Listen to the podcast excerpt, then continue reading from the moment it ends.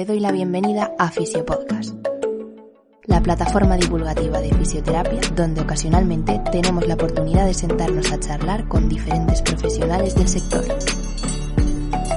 Muy buenas compañeros y compañeras, mi nombre es Rubén Hernández y para mí, como siempre, es un auténtico placer estar en un episodio más de la radio Fisiopodcast. En el episodio de hoy, el episodio 22, os traigo la segunda parte y última de la entrevista que realicé a Cristina Roldán. Si todavía no sabes quién es, te recomiendo que vayas al episodio anterior, donde comenzamos eh, pues haciendo una pequeña autopresentación de quién es Cristina. ¿Cuáles son los puntos que vamos a tratar en la entrevista de hoy?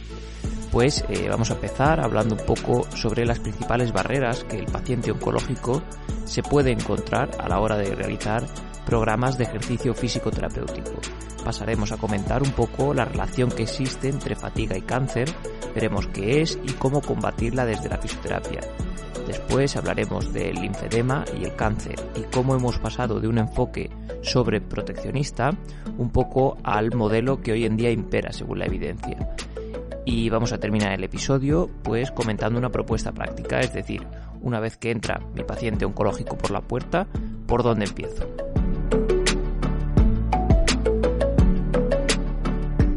Antes de pasar con el episodio, un mensaje rápido para nuestro patrocinador. Fisiofocus, formación especializada en fisioterapia. Puedes buscarlo en redes sociales o en su página web para más información. También recordarte que estamos en Patreon por si quieres hacer alguna donación. En las notas del episodio tienes un pequeño vídeo explicativo por si te animas.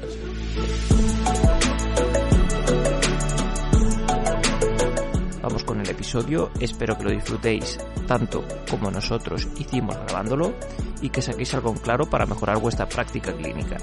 Esto es Fisio Podcast.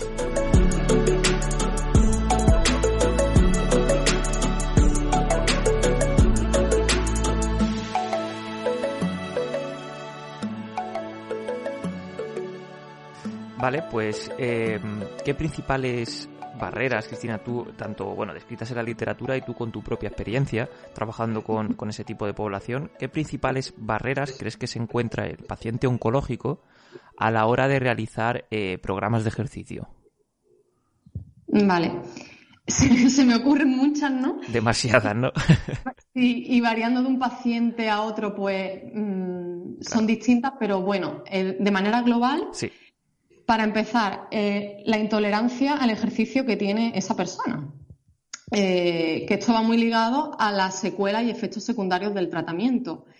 Si una persona apenas tiene capacidad eh, cardiorrespiratoria, ha perdido masa muscular, como me dice a mí, no me puedo ni levantar de la cama, ¿cómo quieres que haga ejercicio, no? derivados de, de efectos secundarios, por ejemplo, que lo comentaba antes personas que eh, no tienen sensibilidad en los pies porque han desarrollado una neuropatía. Y la única pauta que le dan general es que camine. Y te dicen, pero bueno. Claro, eso es un mundo para mí ahora mismo. ¿Cómo que no? Por yo más que miro el suelo es que no, es que no, no puedo caminar. Los derivados de la fatiga es brutal. Mm, lo mismo. Dicen, si es que hago dos cositas en casa, y me cuesta la vida. ¿Cómo me estás diciendo que, haga ejercicio? Eh, luego, por ejemplo, en el tema del cáncer de mama, que es lo que me toca más de cerca, el miedo, por el mito, la creencia, la aparición del linfedema, mm, no usan para nada el brazo o tratan de, de evitarlo, tienen mucho miedo. Entonces, si no hacen ni cosas en la casa, evitan coger objetos pequeños, muchas veces cómo se van a plantear eh, hacer ejercicio.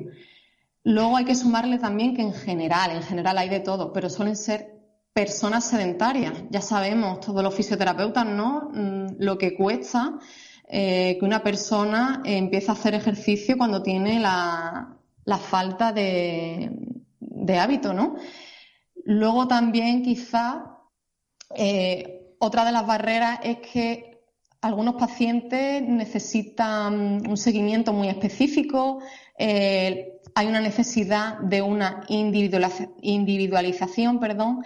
Entonces, por un lado, veo que también hay desconocimiento sobre lo que se puede hacer desde la, desde la fisioterapia, como bueno, pues si no puedes ir al gimnasio o no puedes hacer X actividad general dirigida para todo el mundo, es que tú no puedes hacer ejercicio, ¿no? Y no, se sabe o se desconoce que estamos aquí y que no hay ni ejercicio ni bueno ni malo, sino eh, los que se adaptan a cada, a cada paciente y luego los pocos que a lo mejor se llegan a enterar de, esto, eh, pues claro, también está el, recurso económico, también otra barrera, hay que decirlo, porque no todo el mundo se puede permitir ¿no? Eh, consultas de, fisioterapia. Y luego quizás por último, y también muy ligado a esto, yo diría que el desconocimiento de nuestro trabajo y, por tanto de la, de la falta de derivación, ¿no? Es que un ámbito todavía bastante desconocido. Completamente, completamente y al final si no hay derivación es, mucho más difícil. Totalmente, yo por eso eh, recalco tanto lo del artículo este y, le he dado bombo porque tanto pienso que tanto la población general como los oncólogos no se tienen que, enterar de, la importancia del ejercicio, del papel de la fisioterapia, que nuestra figura existe ¿no? y que podemos ayudar a, los pacientes. Yo creo y espero que poquito a poco vaya cambiando la cosa porque a medida que sale más investigación y demás. Y luego yo añadiría la, la barrera eh, sociosanitaria también, lo que tú has dicho, muchas veces por el desconocimiento. Yo me lo he encontrado eh, varias veces con pacientes eh, que han tenido cáncer de mama. Luego los mensajes fragilizadores que han recibido por parte de tanto del personal médico como de, de su entorno familiar o, o sí, su entorno familiar sobre todo, ese, bueno, luego lo comentaremos cuando hablemos del linfedema, pero esa sobreprotección, ¿no? Muchas veces que al final fragiliza a la larga. Fragiliza y sobre todo mm, te está obligando o te está conduciendo a, un hábito sedentario con el riesgo que eso tiene. Sí, sí, sí, completamente. Totalmente. Por cierto, Rubén, ahora que estamos hablando del, desconocimiento, como curiosidad también, por lo menos a mí me llamó mucho la atención cuando me enteré que lo, que es a nivel científico, los artículos y demás de cáncer, eh, o sea, sobre los beneficios del, ejercicio en paciente oncológico, tienen muy, muy poquito tiempo. Es algo que se ha, se ha empezado a estudiar relativamente pronto. Creo que fue rozando los años 90 cuando se hizo el primer ensayo clínico aleatorio de ejercicio en mujeres con cáncer de mama, ¿no? Y se empezó a romper un poquito el dogma. Estamos hablando de, de antes de ayer y eso es la investigación, ¿no? Que siempre va por delante de, de la clínica, digamos. Qué interesante. Sí, sí, que todavía el camino está arrancando ahora, digamos, está esperando. Exactamente, exactamente. Tenemos que tener paciencia, pero bueno, para eso están también podcasts como el tuyo, ¿no? Para darle difusión a, esto. Esa es la idea, esa es la idea. Exactamente. Eh, vale, pues seguimos un poquito. Eh, vamos a ir tocando algún tema que ya ha salido, eh, por ejemplo, el de la fatiga y cáncer. Entonces, ya has comentado que la diferencia principal es que la fatiga asociada al cáncer en reposo no, no se recupera, ¿no? No, no, no o sea, no, no vuelven a niveles normales esa sensación de eh, percibida de esfuerzo. Entonces, eh, ¿cómo se combate esa fatiga? Claro. Claro, sí, bueno, yo siempre digo que lo más importante es la educación al paciente en este tema, porque el tema de la fatiga relacionada con el cáncer es algo contraintuitivo, porque, claro, en base a tu experiencia previa, tú cuando estás cansado, ¿qué haces? Descansar. Entonces, si no viene alguien y te explica que este tipo de fatiga es distinta, las características que tiene, cómo se vive y cómo el paciente tiene que moverse y estar activo para combatirla y revertirla, pues o se explica y el paciente lo entiende o, la verdad es que va a seguir haciendo lo mismo. Le tenemos que hacer entender que si un paciente o esta persona está en reposo, va a llevar a un desacondicionamiento físico que a su vez eh, produce más fatiga. Entonces, hay que eh, tratar de romper este círculo vicioso que se va retroalimentando. Eh, ¿Qué es lo que pasa? Que para eso las intervenciones también tienen que ser individualizadas. A lo mejor un paciente que tiene mayor capacidad física, sí lo puedes incitar a que se mueva más y demás pero quizá un paciente que es más, sedentario, pues eh, tienes que tener un poquito más cuidado ¿no? para saber cuáles son los niveles de ejercicio que puede tolerar, eh, cómo tiene que dividir las actividades a lo largo del día y demás, para que eh, pueda ir manejando un poquito esa fatiga sin llegar a tener un, comportamiento sedentario. Tenemos que entender en este sentido que el ejercicio revierte la, intolerancia al ejercicio eh, porque principalmente hay una reducción de la, capacidad aeróbica ¿vale? en el paciente oncológico y luego también hay una, disminución de la función muscular.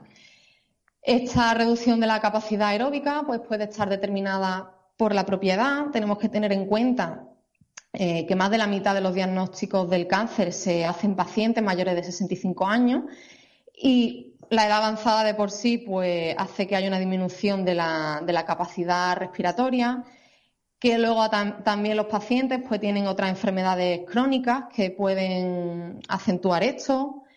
Luego también el tratamiento, como puede ser cirugía, radioterapia, quimioterapia y demás. El paciente puede cursar con anemia. Y luego también, pues lo que hemos comentado, ¿no? La, inactividad física va a fomentar esto. De hecho, creo que en torno a un 70%, la mayoría de los pacientes oncológicos no cumplen los, requerimientos mínimos de actividad física. Y eso también hace que baje el, pico de consumo máximo de oxígeno. Y lo mismo que con la, disminución de la función muscular. se, normalmente hay una atrofia muscular a consecuencia del catabolismo ¿no? que se produce por el sedentarismo y luego también pues, hay desgaste muscular pues, producido por la, inflamación debido a factores tumorales ¿no? y también eh, daños estructurales producidos por el tratamiento. ¿Qué quiero decir con todo esto? Que hay una parte que sí que es física, pero no debemos olvidar también que la fatiga es subjetiva, multidimensional y que también abarca una parte psicológica. Es decir, por ejemplo, se sabe que hay factores eh, psicológicos que son predisponentes para que el paciente eh, se sepa que va a padecer niveles de fatiga más altos. Como puede ser, fíjate, el hecho de haber tenido eh, adversidad infantil, que el paciente tenga historia de depresión, que el paciente tenga ansiedad, incluso la, soledad, alteraciones del sueño, catastrofismo, todo eso se sabe que influye también en los niveles de, fatiga del paciente. Entonces debemos combatirla con ejercicio, pero luego también atender a, a los factores psicológicos. De hecho, la, sí decía que la, hay un estudio que se publicó en el JAMA Oncology en el 2017 en el que se compara eh, el tratamiento farmacológico con otras intervenciones no farmacológicas sobre la, fatiga, ¿no? Y comparaba eh, lo que son los fármacos con intervenciones que eran solo de ejercicio intervenciones psicológicas y una combinación de estas dos últimas, ¿no? De, ejercicio y, intervención psicológica. Y se demostró ¿no? que el ejercicio de todas ellas eran las que más mejoras producía. Por lo que tú comentabas antes, ¿no? De que es una, una polipíldora y debemos de entender que el ejercicio físico está actuando en multitud de, sistemas al, al mismo tiempo, pero siempre sin perder de vista ¿no? lo que son los factores psicológicos que pueda atender al, tener el paciente, porque en muchas ocasiones quizá para que el paciente mejore eh, hay que derivar también a, un psicólogo o al menos tener en cuenta estos factores psicológicos. Es que es algo muy, muy complejo. Totalmente, es, un, es una entidad muy compleja, muy amplia. O, por ejemplo, se me ocurre incluso el factor social, también muy importante. Claro, totalmente. Además, una característica también de, esta fatiga, porque es muy curioso, normalmente se dice que los niveles de fatiga eh, son más altos durante el tratamiento y que después, ¿no? Una vez que nos alejamos temporalmente del tratamiento, pues disminuyen. Y si es cierto, ¿no? Que, el, tratamiento es claramente un factor precipitante, pero luego también cuando nos, dicen estos datos es porque miran, digamos, las medias de los niveles de fatiga de un grupo antes y después, pero no se atiende a las fluctuaciones individuales de, cada persona. Y cuando se hace así, eh, se ha descubierto que hay distintas tendencias o patrones en la, en fatiga. Es decir, hay pacientes que van a tener niveles muy bajos y siempre se mantiene así.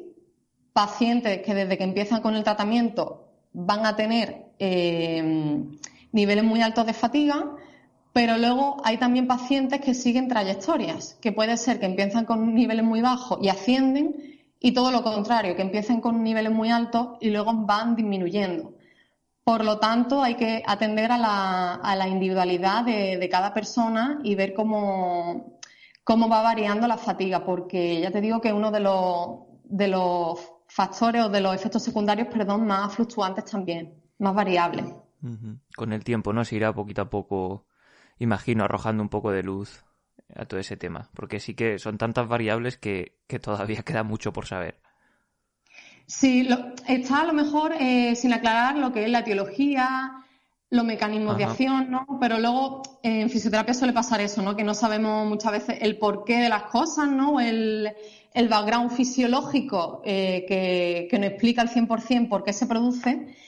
Eh, no lo podemos saber con, certeza, pero desde luego que está claro que el ejercicio físico es una herramienta terapéutica brutal para mejorar la, la fatiga.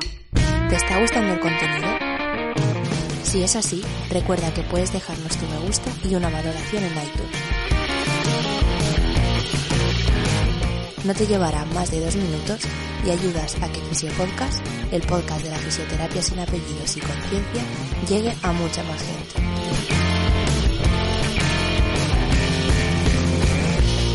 No te entretengo más, volvemos con el episodio.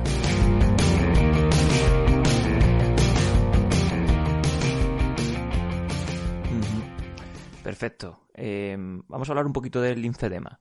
Ya has comentado el tema del cáncer de mama, que es uno de los tipos de cáncer más estudiado, entre otras cosas por su prevalencia. Entonces, el linfedema es una de las principales consecuencias o secuela. Em, si nos podías comentar un poco este, ya hemos hablado algo también, eh, la evolución ¿no? de este enfoque un poco sobreproteccionista, eh, que al final pues fragiliza a los pacientes. Em, en pos de, un poco de lo que ya eh, se está viendo en la evidencia actual, los estudios los que van saliendo. Entonces, por, empezar un poco este hilo, te lanzo esta pregunta. Si, si levantar peso es malo con el linfedema, que es una de las principales creencias. A ver, eh, lo que nos dice la, la, evidencia actual, ¿vale? Es que el entrenamiento con pesas, el entrenamiento, el ejercicio de fuerza, eh, usando pesas en el brazo operado, siempre que sea supervisado y progresivo, es decir, individualizado para esa persona, no va a hacer que la paciente desarrolle linfedema, sino todo lo contrario. En las últimas publicaciones se tiende a decir que hay un efecto preventivo, ¿vale?, del entrenamiento de fuerza sobre el, linfedema asociado al, al cáncer de mama. ¿Qué es lo que pasa? Que normalmente a mí me hacen preguntas del tipo del que me has hecho tú. Me dice la paciente, mm, entonces, ¿qué peso puedo coger?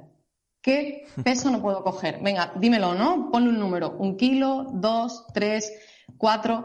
Y precisamente lo que nos dice la, evidencia es que no se puede dar una pauta general para todo el mundo. ¿Por qué? Porque si se pone como peso dos kilos o tres o uno, el que sea, eh, si es verdad que diciendo un peso muy bajo, te asegura de que ninguna, ninguna paciente se va a lesionar. Pero ¿qué consecuencias tiene eso? Bueno, pues la que tiene poca eh, capacidad no va a tener la oportunidad de ir mejorando y la persona que tiene capacidades más altas pues va a ver eh, disminuida su, capacidad. Entonces, resumiéndolo, mm, se puede coger peso a nivel de entrenamiento siempre que sea supervisado y progresivo la idea es que eh, la paciente, pues después de la, de la intervención, poco a poco vaya recuperando movilidad, vaya recuperando fuerza, hasta que la capacidad de su brazo sea la suficiente para hacer cualquier actividad de su vida diaria, ¿vale? Que se puede coger un plato, que se puede coger un vaso, que incluso se puede fregar. ¿Se puede dar esta recomendación para todo el mundo? Bueno, pues depende, ¿no? Porque si a lo mejor, ponte la idea, eh, llega una paciente que le han dicho que no use el brazo, que tiene miedo y que lleva prácticamente desde la operación con el brazo mm, pegado al cuerpo, ¿puede esa señora mm, hacer X tarea? Pues depende, ¿no? De, cómo esté. Pero no por el riego en linfedema en sí, sino porque es que tiene el, el brazo totalmente en desuso. Sí, sí, sí. No sé si transmite el, mensaje. Es cambiar y explicar también al paciente, ¿no? Este, este modelo de capacidad de demandas, porque es, lo explica a la perfección todo esto. Aunque ya te digo, yo creo que los que principalmente tienen ese veto opuesto es principalmente el personal sanitario, que es el que transmite este tipo de ideas a los, a los pacientes. Así que a ver, si, a ver si esto lo escucha más gente y queda claro. Totalmente. Yo también lo que le explico a, los pacientes, le hablo sobre los factores de riesgo del linfedema y le explico que, claro, el hecho de tener un tratamiento como puede ser cirugía, radioterapia, quimioterapia, el hecho de que quiten en ganglios linfáticos axilares, eso se sabe que te aumenta el riesgo de, de padecer linfedema. Y luego, un índice de masa corporal elevado, ¿vale? Y el sedentarismo o la falta de actividad física también son factores de riesgo para desarrollar linfedema. O sea, si le decimos al paciente mm, no te muevas, no hagas nada, esa mujer lo que va a hacer es tener un hábito sedentario y seguramente tenga más posibilidad de ganancia de peso y por tanto aumente el riesgo también de, que desarrolle el linfedema, por lo menos está ganando esos factores de riesgo. Lo que tenemos que entender es que no se puede dar una regla general para todo el mundo y que hace falta personalizar. Si la evidencia no lo que nos dice es que el ejercicio tiene que ser individualizado, pues vamos a dejar de dar eh, pautas generales porque se está haciendo mucho daño. Al menos que se informe ¿no? de, la figura del fisioterapeuta, pero como estamos diciendo en esta entrevista, ¿no? Eh, es algo totalmente desconocido. Entonces, se hace sin, ningún ánimo por, desconocimiento. Yo espero que poco a poco pues esto vaya también calando en el, en el mundo sanitario. Y los propios fisios también vayamos reivindicando un poco ese papel y demostrando con hechos eh, todo lo que podemos conseguir. Totalmente, totalmente. Vale, pues por ir eh, un poco rematando eh, la entrevista, así yo imagínate que soy un fisio que, que me están pues viniendo de nuevo todos estos conceptos que estamos hablando aquí, eh, pero oye, me interesaría poder eh, empezar a dar recomendaciones o empezar a prescribir ejercicio, al menos a planteármelo. Entonces, si ahora me llegase un paciente eh, con un historial relacionado con la oncología, ¿por dónde puedo empezar? ¿Qué, qué principales recomendaciones a nivel general podría dar a mi paciente? Vale, pues teniendo en cuenta lo que acaba de decir, ¿no? Que son indicaciones generales. Sí, sí, claro, claro. Eh, bueno, pues por ejemplo, dado el desconocimiento del papel del ejercicio físico terapéutico en esta población, lo más seguro es que cualquiera de tus oyentes, si le llega a un paciente con una historia oncológica a su consulta o a su puesto de trabajo, lo más probable es que no venga demandando ejercicio, venga por otra, por otra razón, ¿no? Entonces, empezando por ahí, vamos a suponer que el paciente me llega pues por alguna dolencia, cualquier otra cosa, eh, y yo sé de los beneficios del ejercicio y la necesidad, lo bien que le va a venir a mi, a mi paciente, podría empezar por preguntar en la historia clínica cuáles son los niveles de actividad física de ese paciente. Por ejemplo, si es un paciente activo, eh, si va al gimnasio, por ejemplo, tiene una vida activa, o si por el contrario, pues a lo mejor está bajo tratamiento, tiene unos niveles de fatiga muy altos, se siente muy cansado, no sale de casa. Bien, pues en ese caso, si nos encontramos un paciente sedentario, eh, pues fíjate, podemos hacer mucho dando recomendaciones generales. ¿Por qué podemos empezar? Podemos empezar por saber cuánto camina al día, cuánto se mueve, cuáles son esos consumos, ese consumo de METs aproximados que tiene.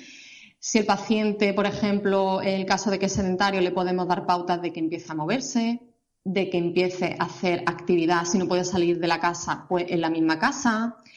Que si, por ejemplo, eh, siente mucha fatiga, le podemos recomendar que se vaya dividiendo las tareas a lo largo del día, ¿vale? Para que no la acumule todo a primera hora de por la mañana y luego se quede exhausto, que es algo que, suele pasar. Una vez que el paciente pues, vaya aumentando, digamos, sus niveles de, de actividad física, podemos ir introduciendo ejercicios, aunque sean muy sencillitos, para que lo vaya haciendo en casa. Sobre todo muy importante eh, informarle al paciente la educación, que el paciente sepa lo que hemos hablado en esta entrevista, de los beneficios de tanto de la actividad física como del ejercicio, para que el paciente lo sepa y asiste por la labor, ¿no? En aquellos casos en los que no tengan hábito de hacer ejercicio, que sepa que es un bien para él o para ella y que empiecen a introducirlo poco a poco.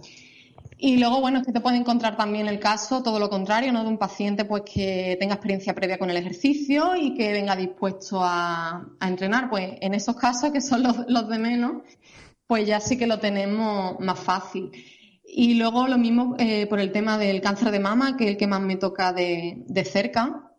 Si nos llega una paciente que ha sido intervenida de cáncer de mama, pues eh, averiguar cuáles son las creencias que tiene con respecto a lo que puede hacer con el brazo, qué es lo que le han dicho hasta el momento y, si tiene miedo y tiene una actitud muy hipervigilante y sobreproteccionista, pues ahí también simplemente con el hecho de, informar sobre lo que puede hacer y lo que no, eh, estamos haciendo mucho. Yo he visto pacientes que simplemente de tener el brazo sin hacer absolutamente nada a decirle, oye, mira, que puedes coger un vaso, un vaso hacer esto, vamos a empezar con estos ejercicios eh, muy sencillos. Mm, te viene a las dos semanas con, más fuerza y mayor capacidad simplemente porque ha dejado de tener el brazo inutilizado a incluirlo en parte de, su día a día, ¿no? Eso sería por dar una propuesta práctica hablando de manera muy general. Perfecto, y también pueden sacar alguna infografía de estas que tienes tú hechas en tu perfil de Instagram, las cuales me parecen fabulosas, las sacan, las dejan en clínica y ahí para los pacientes oncológicos que la quieran coger y así avanzan también. Sí, de hecho me han pedido, estoy muy ilusionada porque me han pedido algunas de ellas para poder ponerlas en, en, la, en la escuela del infedema. Qué bueno. Así que sí, yo creo que ya hora de decirle, en vez de decirle al paciente que no puede hacer, hablarle un poquito sobre lo que, lo que sí puede hacer, ¿no? Y, y que los fisioterapeutas estamos aquí para eso. Eso es. Dejaré en las notas del episodio el enlace a, a tu perfil de Instagram y ahí, pues siempre con tu permiso podrán coger todo lo que quieran, claro. Que, al, final para eso se genera todo este tipo de material. Totalmente. Yo, algunas personas me han, pedido permiso, se agradece, pero que por supuesto que para, eso lo hago, para que se le dé difusión y que llegue al mayor número de personas posible. Perfecto. ¿Y alguna lectura o recurso de interés para quien quiera profundizar un poquito en todo este aspecto? Aunque ya has comentado una bibliografía muy extensa, algo en concreto que te gustaría recalcar aquí ahora. Eh, te iba a preguntar, Rubén, ¿podemos dejar algún, artículo que he mencionado quizá también en la...? Sí, sí, claro, claro. De hecho, en la bibliografía siempre, en todos los episodios, está pues todos los artículos que se han mencionado y todas las referencias, siempre en la bibliografía. Ah, pues fantástico. Sí, sí, sí. Pues bueno, yo la verdad que mm, soy más de paper, libros leo, leo poco. Eh, si tuviera que destacar algo relacionado con el ejercicio y la oncología, Destacaría dos autores nacionales, que muchas veces no se valora lo que tenemos aquí cerca. Eh, sería eh, el doctor Antonio Cuesta, ¿vale? De la Universidad de Málaga.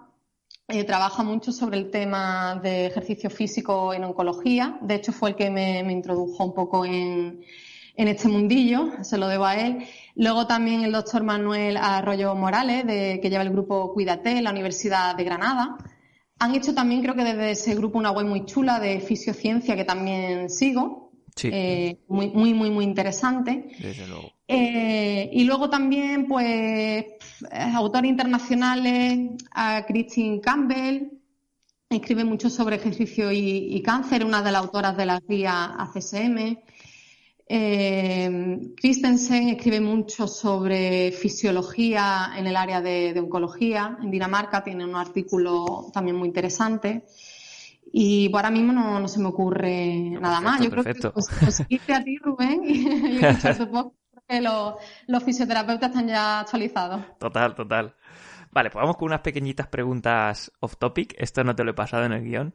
Eh, son muy rápidas, ¿eh? Entonces, em, Cristina, ¿algún libro que recomendarías fuera de la fisioterapia? Que no tenga nada que ver con la, fisioterapia. Efectivamente, fuera, aparte. Ah, mm, mm. Ahora me voy a tirar mm, así media hora. No te preocupes. Bueno, algún libro que no sea así tema clínico, ni fisiología, ni nada.